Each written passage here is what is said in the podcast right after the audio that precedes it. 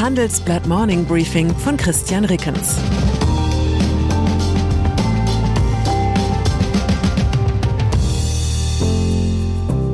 Guten Morgen allerseits. Heute ist Donnerstag, der 2. Februar, und das sind unsere Themen. Chipentscheid, Investition durch Subvention. Zinsentscheid, Plus bei Fed Leitzins, Plus an der Wall Street. Maskenentscheid, ab heute mundfrei im ICE. Nach einer kurzen Unterbrechung geht es gleich weiter. Bleiben Sie dran. Wenn ich am Freitag Feierabend mache, freue ich mich auf richtig viel Lesezeit am Wochenende. Wenn es Ihnen vielleicht genauso geht, haben wir jetzt genau das Richtige für Sie. Das neue Handelsblatt Wochenende. Ich bin Charlotte Hauenhorst, Digitalchefin beim Handelsblatt. Und ich bin Sven Prange, Leiter des neuen Wochenendteams. Wir sind jetzt noch mehr für Sie da, wenn Sie Zeit haben, am Wochenende, mit inspirierenden Recherchen, praktischen Ratgebern und echten Deep Dives. Entdecken Sie unser neues Programm auf handelsblatt.com/wochenende und abonnieren Sie dort unseren neuen Wochenend-Newsletter. Wir freuen uns auf Sie. Chipproduktion. Gestern gab der US-Chip-Hersteller Wolfspeed den Bau einer neuen Halbleiterfabrik im Saarland bekannt. Er plant dafür mit einer staatlichen Förderung von mehr als einer halben Milliarde Euro. Wolfspeed CEO Greg Lowe sagte dem Handelsblatt, er erwarte Subventionen von 20 Prozent der gesamten Investitionssumme. Der Konzern will gemeinsam mit dem Autozulieferer ZF auch ein Forschungs- und Entwicklungszentrum errichten. Zur Vorstellung der Pläne waren extra Bundeskanzler Olaf Scholz und Wirtschaftsminister Robert Habeck ins Saarland gekommen.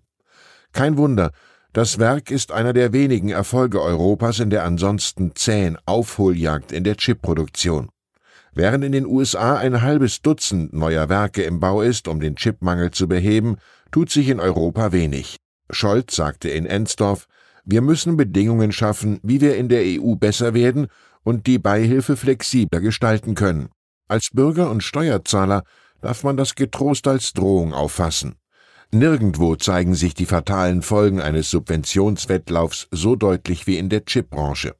Seit Jahren besteht das Investitionsmodell der großen Halbleiterkonzerne darin, rund um den Globus ihren Geldbeutel aufzuhalten und abzuwarten, in welchem Land am meisten Staatsgeld hineinregnet. Dort wird dann die nächste Chipfabrik gebaut, auf das Politikerinnen und Politiker von Standortqualität und Zukunftsfähigkeit fabulieren können.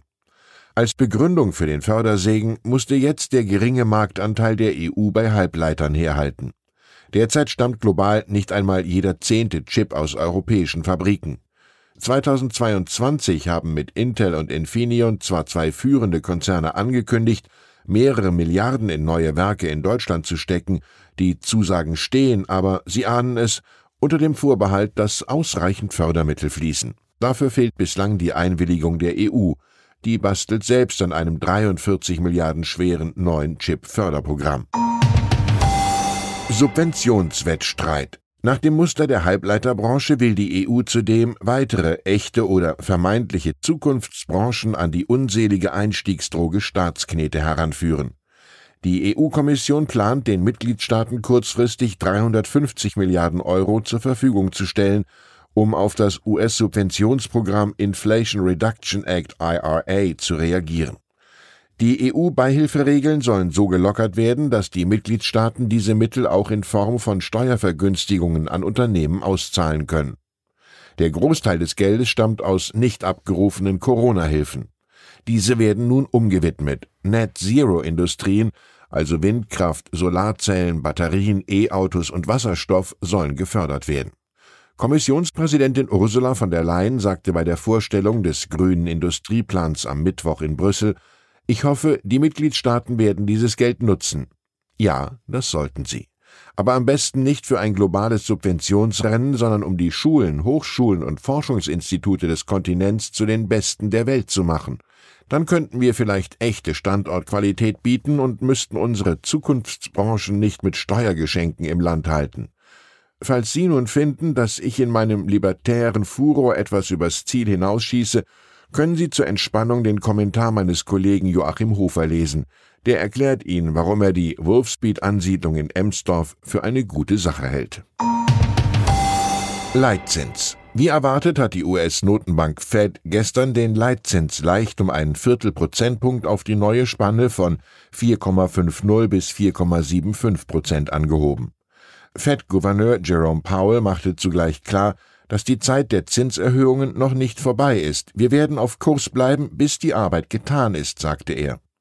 Der Job der Fed sei, die Inflation auf zwei Prozent zu bringen. Zuletzt war die Inflationsrate in den USA zurückgegangen, ein Anzeichen für erste Erfolge der strengen Geldpolitik. Im Dezember stiegen die Verbraucherpreise gegenüber dem Vorjahresmonat um 6,5 Prozent. Im November hatte die Rate noch bei 7,1 Prozent gelegen. Die US-Börsen reagierten mit Kurssteigerungen auf die Fed-Entscheidung. Der Technologieindex Nasdaq 100 behauptete zum Handelsschluss ein Plus von 2,16 Prozent. Beim marktbreiten S&P 500 reichte es für einen Anstieg um 1,05 Prozent. Der Dow Jones Industrial verabschiedete sich nahezu unverändert. Maskenpflicht. Nach fast drei Jahren ist Schluss. Heute endet die bundesweite Maskenpflicht in Fernzügen und Bussen. Auch im Nahverkehr, für den die Bundesländer zuständig sind, ist das nun überall der Fall. Weiterhin vorgeschrieben sind nach dem bis zum 7. April gültigen Infektionsschutzgesetz allerdings Masken in Kliniken, Praxen und Pflegeheimen. Die Isolationspflicht ist ebenfalls vielerorts aufgehoben. Wer sich mit dem Coronavirus infiziert, muss sich in Hamburg, Nordrhein-Westfalen, Niedersachsen, Bremen und Sachsen-Anhalt nun nicht mehr verpflichtend häuslich isolieren. Thüringen und Sachsen ziehen in den kommenden Tagen nach. Mehrere Bundesländer hatten die Isolationspflicht bereits zuvor beendet. In Berlin, Brandenburg und Mecklenburg-Vorpommern hingegen müssen sich Corona-Infizierte vorerst weiterhin für mehrere Tage isolieren. Kinder.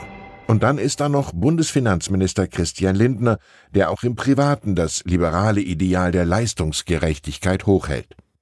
Der Zeitschrift Bunte sagte er auf die Frage nach seiner Familienplanung, Kinder können wir uns gut vorstellen, aber hier gilt, wie in der Politik, das Prinzip weniger ankündigen und mehr liefern. Lindner hatte im Sommer die Journalistin Franka Lehfeld geheiratet. Ich wünsche Ihnen einen Tag, der Ihnen alles liefert, was Sie angekündigt haben. Herzliche Grüße, Ihr Christian Reckens. Zur aktuellen Lage in der Ukraine. Wer bekommt die milliardenschweren Rüstungsaufträge? Wegen des Kriegs in der Ukraine wird in Europa auf und nachgerüstet. Mit Polen und Südkorea drängen zwei neue Akteure als Waffenhersteller auf den Markt. Die Panzer sollen rollen, aber über welche Straßen und Brücken? Mit der Entscheidung, schwere Panzer in die Ukraine zu liefern, treten neue Probleme für die Bundeswehr zutage. Die Infrastruktur ist nicht bereit für große Truppenbewegungen. Weitere Nachrichten finden Sie fortlaufend auf handelsblatt.com/Ukraine. Das war das Handelsblatt Morning Briefing von Christian Rickens, gesprochen von Peter Hofmann. Die Welt steht vor gewaltigen Herausforderungen. Zum einen die Energiewende voranzutreiben und gleichzeitig den Klimawandel einzudämmen. Und auch der Energieträger Wasserstoff gewinnt weltweit immer mehr an Bedeutung. Doch wie geht es weiter? Erfahren Sie mehr auf dem Handelsblatt Wasserstoffgipfel 2024 am 12. und 13. Juni in Essen. Infos unter handelsblatt-wasserstoffgipfel.de. Mit dem Vorteilscode Wasserstoff 2024 erhalten Sie einen Rabatt von 15% auf die Tickets.